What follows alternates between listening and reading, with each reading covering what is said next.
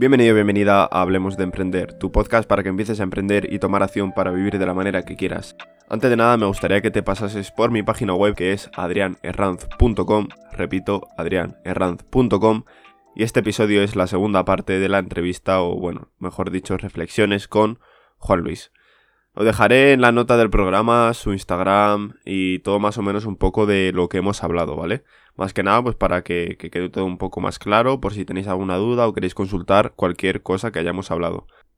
No me voy a demorar más, os dejo la primera parte también en la nota del programa para que podáis acceder fácilmente a ella si todavía no la habéis escuchado. Y si la habéis escuchado, os dejo ya aquí con la segunda parte. Gracias por escucharme y nos vemos ahora mismo. Y también todo el tema de muchas veces la nutrición.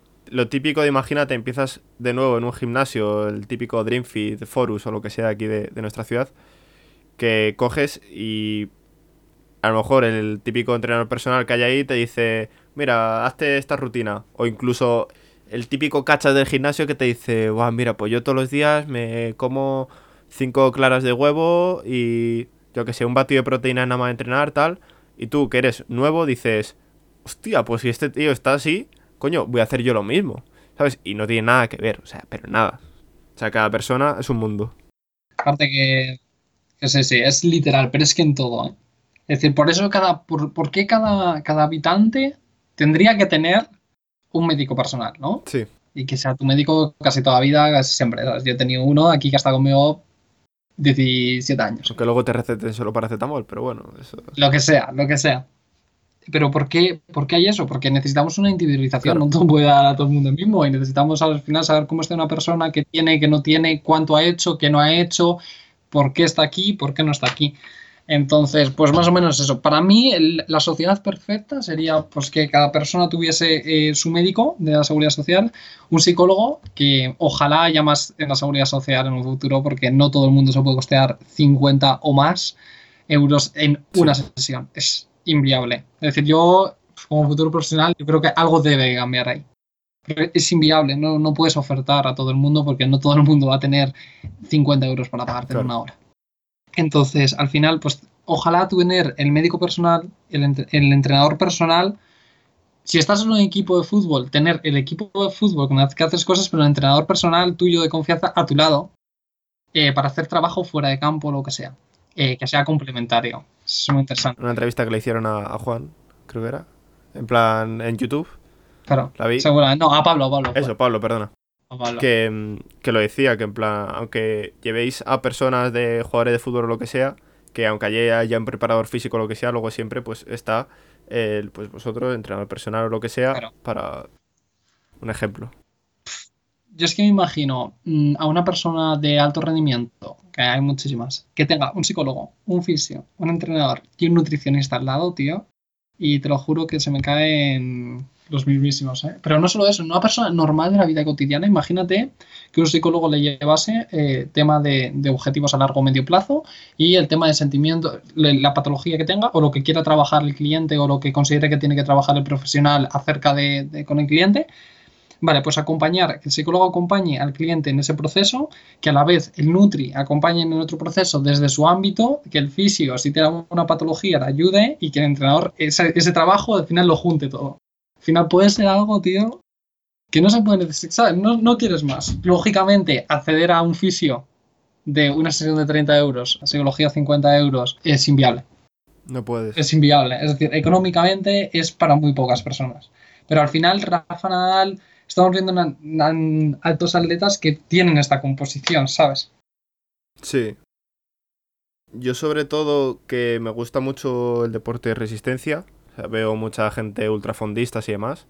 Por ejemplo, así a Kilian Jornet o alguien a lo mejor algo menos conocido porque no está mediático, como Pau Capel, Pablo Villa, gente así. Son tíos que a lo mejor en las carreras está... Mm, o sea, sí que es verdad que tienen preparación física, pues tanto en nutrición como entrenamiento detrás, eh, tiene una persona detrás.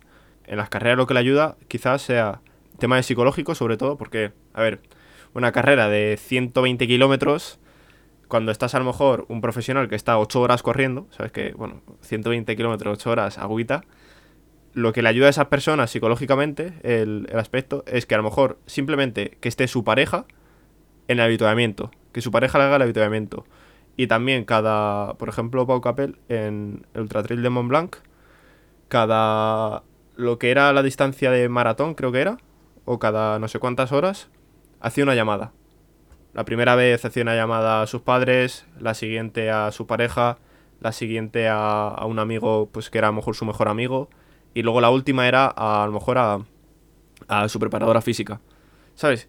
Y que simplemente a lo mejor esa llamada ya simplemente te ayude, que aún así tienes que tener mucho trabajo anterior, psicológico, porque en deporte de resistencia, si no tienes, o sea, puedes estar preparado físicamente de la hostia. O sea, puedes, vamos, mm, correr a una velocidad de la hostia, aguantar, ya sea pues habiendo hecho antes eh, el ejercicio, bueno, el entrenamiento que hayas tenido que hacer, aparte de carrera, pero es que como te falle la cabeza, da igual que tus piernas sigan, porque es que te vas, o sea, te caes, es que no, no, no queda otra.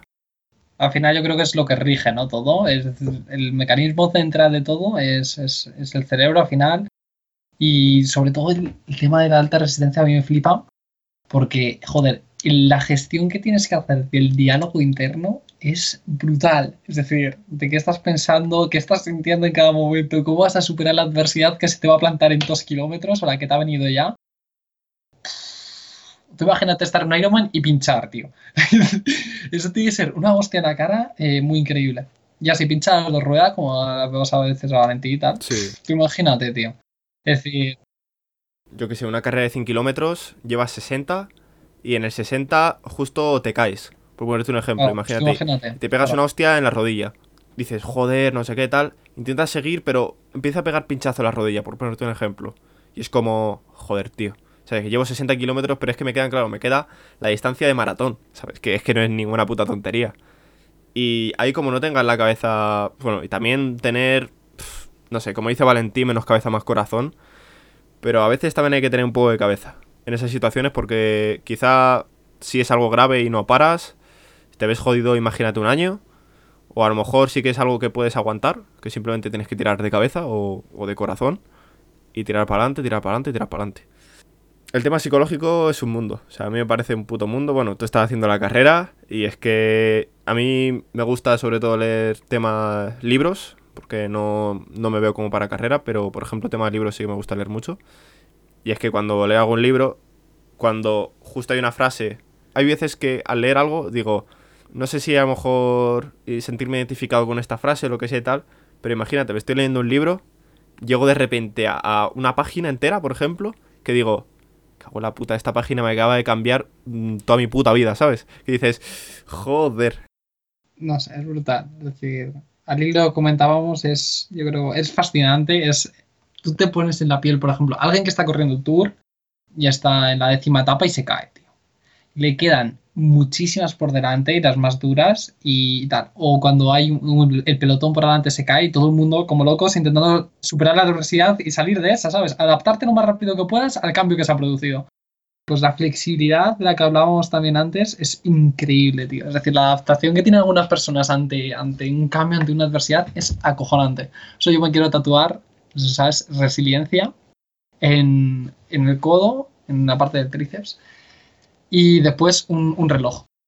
Donde no sé, un reloj. Y yo creo que estos dos eh, elementos unidos juntos pff, hacen al individuo realmente que, que sea feliz con lo que tiene y que se adapte muy bien a todo lo que le llega. Es importante eso. A mí en este caso me gusta mucho el estoicismo, porque es, porque es que es algo que dices, es tan básico como... No, tan básico, ¿vale? O sea, tiene mucha profundidad, pero el tema de tú cambia lo que tú puedas y lo que no esté a tu alcance, a tomar por el culo, o sea, ¿para qué te vas a preocupar de ello, tío? O sea, mira, ahora ha llegado el, el este, el bicho, ¿vale? Sí, el mencionado, eh, sí, el mencionado virus. Lo que no hay que decir, el X virus. Y eso es algo que no puedo cambiar, tío. O sea, yo no puedo cambiar. Ahora mismo España está en un estado de alarma porque por el X virus y yo me tengo que quedar en casa. Vale, ¿yo qué es lo que puedo hacer? Pues coger en casa y todas las cosas que hacía antes multiplicarlas por 10. Vale, o sea, no nos vamos a volver así locos, ¿vale? Pero si antes yo creaba vídeos en casa, ¿por qué no voy a crearlos ahora? Incluso ahora que tengo más tiempo, ¿por qué no creo algo más? Sin saturarme, porque también lo hemos dicho antes que ladrillo ladrillo. Pero, joder, si puedo aprovechar la situación que me ha venido, que me ha venido de repente, como no ha venido a todos, si la puedo aprovechar en coger y decir, pumba, pues aprovecho y de esto le saco una parte positiva. Que al fin y al cabo, sacar una parte positiva de que esté muriendo mucha gente, pues bueno, no es bonito, ni tampoco se puede decir que sea algo positivo. Pero joder, gracias a esto, entre comillas, gracias. No sé, eh, el otro día le hizo el Colo Morglea a Valentí, una entrevista que te la recomiendo ver. Ah, de, del chico este que estuvo en prisión. No. ¿No? Bueno. ¿Qué chico estuvo en prisión? Ese subió uno. ¿Subió uno antes de ayer o ayer? Una historia. Eh, no, una, sí, bueno, una historia por YouTube.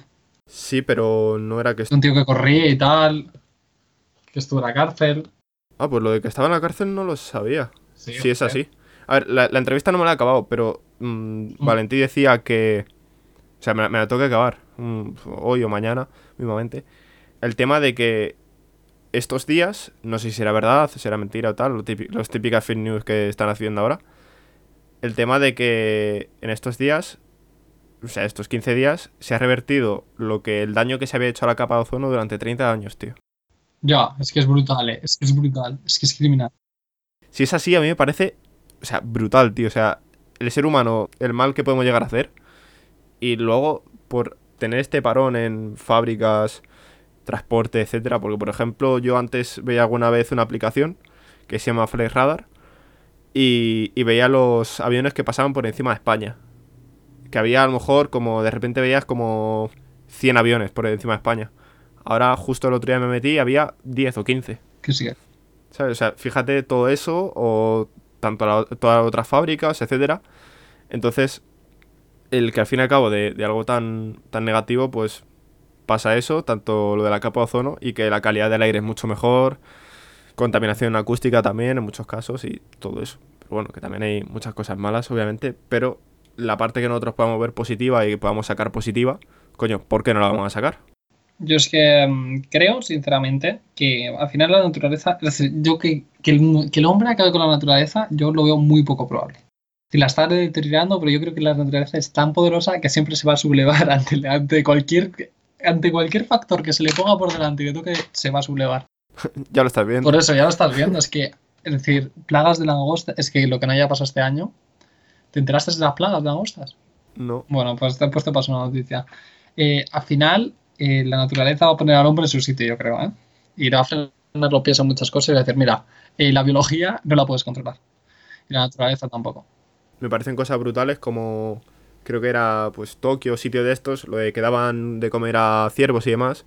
Ahora están yendo los ciervos a las ciudades. Claro, claro. Y aquí ¿Sabes? hay jabalís en, en Cataluña. En- sí, y el otro día pavos reales Madrid. Y también monos, no sé si era en la India o en algún sitio de estos, lo típico que están en templos y tal, pues yendo en- como en manadas, tío, a las ciudades. Pero por eso, en plan, porque al fin y al cabo, mm, aparte se le dice a la gente, no echéis de comer a los animales. Pues claro, la gente echa de comer animales, luego van en jauría, ¿sabes? A la, a la ciudad. Pues bueno, o sea, a ver, que a, que a mí me gusta, por ejemplo, que haya ciervos en medio de no sé dónde o cosas así, a mí me flipa. O sea, en plan, Más a nosotros que vamos a la montaña. Tal cual. Bueno, ahora mismo cómo estará toda la zona esa de Peñalara y demás. Ahora que no, no hay nadie por ahí, tío. nadie, tiene que haber una de ciervos. Estarán campando a sus anchas, porque al no escuchar ruido de, de humanos, sobre todo mucha gente pues que a lo mejor va montando escándalo o lo que sea, a ver, que yo cuando voy corriendo o lo que sea, pues bueno, no es que no monte escándalo, pero bueno, Pues ir jaleando. claro, voy jadeando o a veces me pongo algo de música sin cascos, obviamente, o si estoy grabando un vídeo mismamente. Pero sí que es verdad que ahora eso, el primer día que vaya va a ser como, ¡buah! O sea, ¿Tú cuánto pagarías? Esta es una pregunta muy buena que me hicieron. ¿Cuánto pagarías, tío, por estar ahora mismo en el pico de Peñalara tú solo ahí? Viendo todo, un, amanecer, un atardecer, tío. el problema es la cantidad económica de la que, de la que dispongo ahora. Bueno, bueno, pero hablemos de, imagínate que tuvieses pf, 3.000 euros. Pues a lo mejor 3.000 no, pero 1.000, te digo yo que por esa sensación de libertad, uf, lo daba, ¿eh? Yo sí que pagaría tranquilamente mil euros, ¿eh? Sí, sí, Como sí, dices sí, tú. Es que es algo que nadie puede tener ahora mismo. Nadie. Bueno, de hecho, el otro día uno subió y como vieron el coche aparcado, le fueron con el helicóptero y tal, le detuvieron. Imagínate, es nadie puede. Es un bien tan, tan preciado y yo creo que, que he hecho tanto de menos. y que mucha gente no la ha valorado nunca porque a lo mejor nunca ha ido a la montaña o al campo en general, que siempre han sido muy urbanitas de estar en, la ciudad y de, yo qué sé, pues ir a tomar algo, ir a visitar un monumento, lo que sea. Tío, ¿y por qué no vas a visitar el pico de Peñalara? Que a lo mejor para subir hasta ahí hay gente que le cuesta, ¿vale? A mí también me cuesta.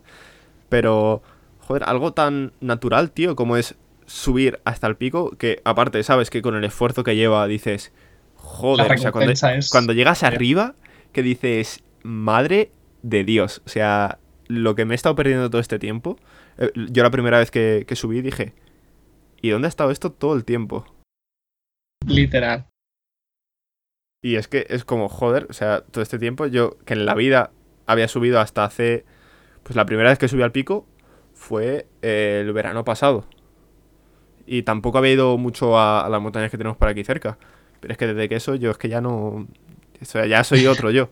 otro Adrián. Nuevo. Pues sí, yo creo que, mira, nos sirve también mucho esta situación de este contexto, que no se puede desviar mucho, al final todo está, todo está unido. Em, que nos viene mucho para apreciar al final, esto se está llevando mucho en moda, lo de apreciar lo que tenemos. Bueno, es verdad, es verdad, es verdad. Es verdad, puede sonar muy cliché. No. Pero es que... Pero es que es la, es la realidad. Ahora es cuando valoramos las, las pequeñas cosas de la vida. El simplemente a lo mejor poder salir a correr ¿vale? algo que muchas veces estamos como a lo mejor perezosos, ¿vale? En plan de decir, fa, hoy no me apetece nada. Y ahora y ahora pagaremos, vamos, la hostia por poder salir aunque fuera 15 minutos a correr. A, sentir el aire pegándote en la cara mientras que tú estás jadeando y que no puedes más. A, yo que sé, a, a salir a dar un paseo mismamente. Ya no a hacer deporte, sino salir a dar un paseo. ¿Sabes? A cualquier cosa, ahora mismo. Luego yo creo que mucha gente, cuando termine todo esto, que aún así, hasta volver a la normalidad como estaba hablando antes, va a ser mucho tiempo. Pero el simplemente dar un paseo o cualquier cosa así, salir de casa en general, porque muchas veces a lo mejor nos tiramos horas y horas y horas jugando delante del ordenador o lo que sea. Vamos a aprovechar mucho más el tema de salir de casa y simplemente pues ser tan privilegiados de poder dar un paseo por la calle, ¿vale? Algo que ahora no podemos hacer, obviamente. Claro, ahí está la cuestión también de. La hablaba yo el otro día en un directo que hice en Instagram, que te lo decía, tío. Decía, vale, lo vamos a apreciar ahora todo mucho y lo estamos apreciando mucho, pero en un año ¿Habremos perdido esa noción o no? ¿Sabes cómo te digo? Porque yo creo que la mayoría de gente, pues bueno, ah, en plan, el primer paseo lo van a disfrutar que te cagas, las cinco primeras quedadas con amigos para tomar cerveza la van a disfrutar que te cagas, el, por ejemplo, en nuestro caso, la gente de nuestra edad el salir de fiesta por primer día lo van a disfrutar que te cagas. Todas estas cosas, nosotros volver a correr, salir a montaña, vamos a disfrutar que te cagas los primeros días. Pero cuando pase un mes, ¿qué habrá pasado? Cuando pase un año y cuando pasen dos. Entonces tendremos esa noción todavía de. Es que la frase de, mm, de que al final no valoras lo que tienes hasta que lo pierdes, en parte es verdad. Es que es verdad, porque nunca eres consciente de que tú vas a estar en una cárcel avanzada tecnológicamente, por así decirlo, como ahora, pero, pero vas a estar ahí y se te va a privar de lo que tú piensas que no te pueden privar, pero ante una circunstancia X o te privan o, o todos a la mierda.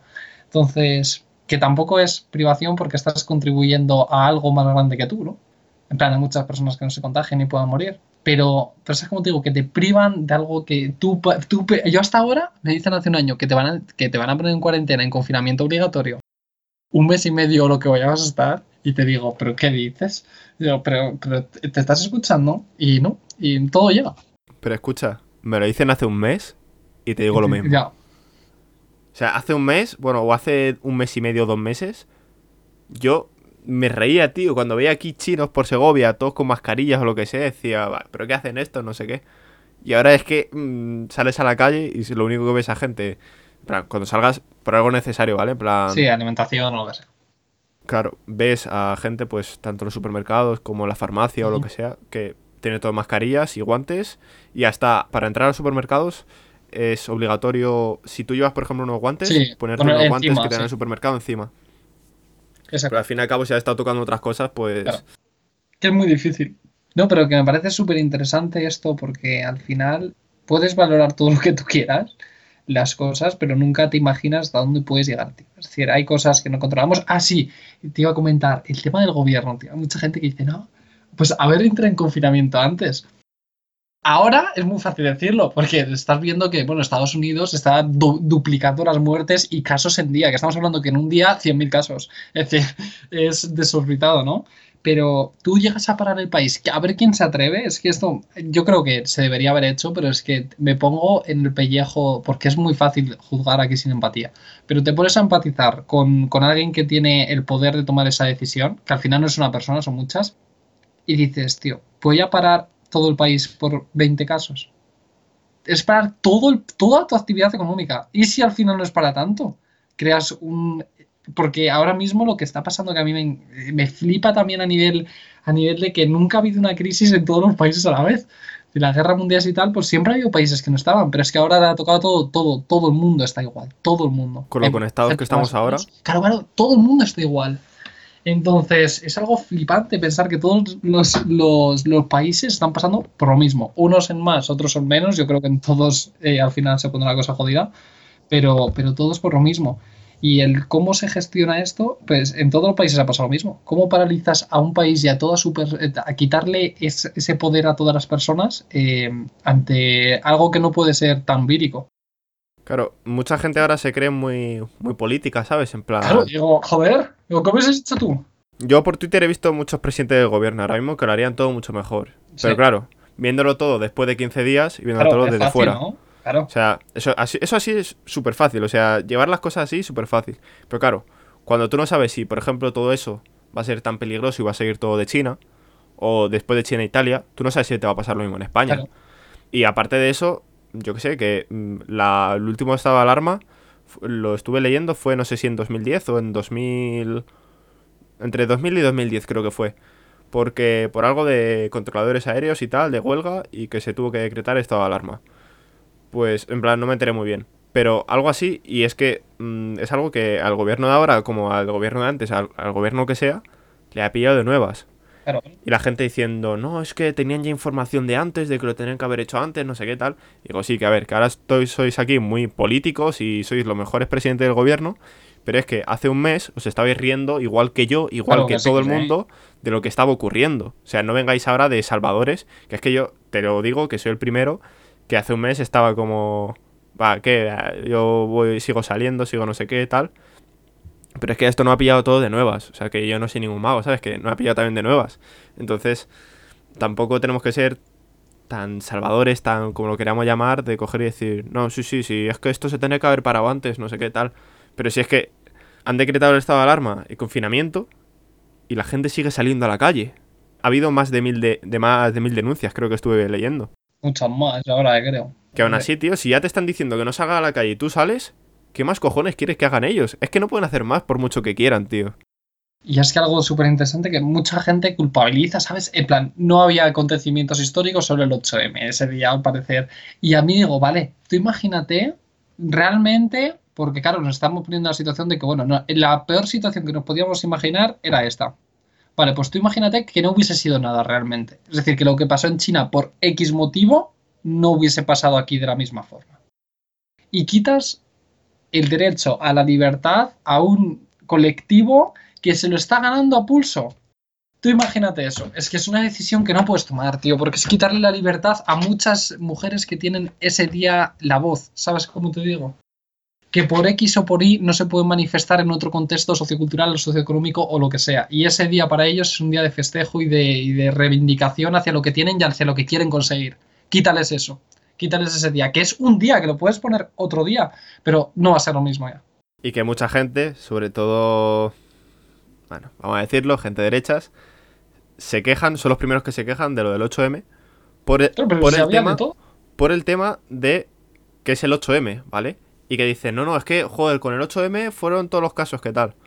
Mira, aquí ahora mismo en Castilla y León, hay la hostia y el porrón de casos, ahora mismo te voy a decir, porque lo voy a poner aquí en la pantalla. Castilla y León, 5.801 casos. Y ya te digo yo que probablemente no habría esas personas en una manifestación del 8M. Cataluña igual, Madrid igual.